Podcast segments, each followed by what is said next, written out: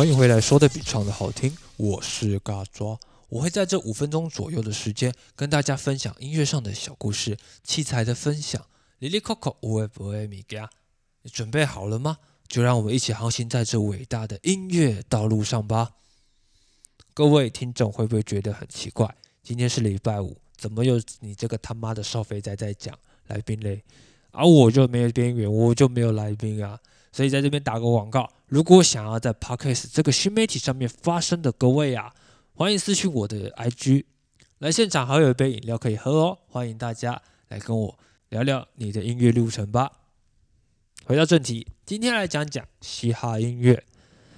最近咱们的好朋友中国的中国新说唱终于开始了，所以我在这里打算蹭个热度，来说说嘻哈音乐。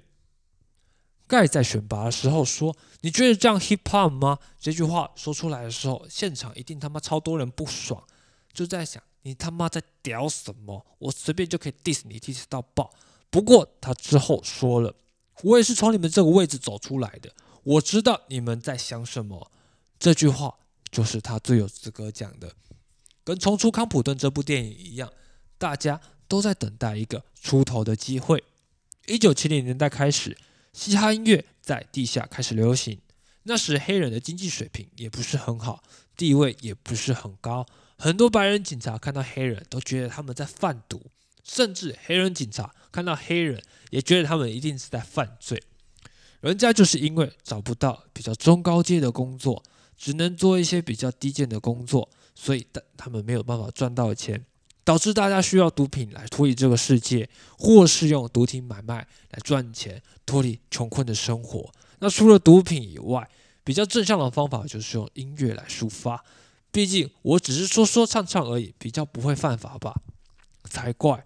那时候的美国还是比较封闭的。如果你的歌词内容包含了暴力、毒品、性交易、推翻政权的话，还是会被 FBI 调查，还有微调团体会踏罚。不过，越是攻击他们，他们就会越叛逆。他们的指标是不跟主流音乐同流合污，是想要推翻现在主流音乐的社会。那这种音乐，它又跟你的生活息息相关，你很容易就会被唱到心坎里，所以很受当时贫民窟人的喜好。毕竟人多就有钱赚，很多唱片商也就开始慢慢往这个方面发展。我觉得是好也是坏。好处是可以帮助很多 有才华的人脱离贫穷，坏处当然就是因为要符合当时年代的潮流、年轻人的喜好，所以他们会包装他们，导致真正的嘻哈精神慢慢消失。O.G. 常常在讲的，现在的嘻哈音乐充斥着暴力、枪支、色情、毒品，它已经不是那么单纯的音乐了，所以大家会喜欢被包装过的嘻哈音乐。还是那时候只是抒发生活压力的那种嘻哈音乐呢？好的，今天说的比唱的好听，就讲到这边了。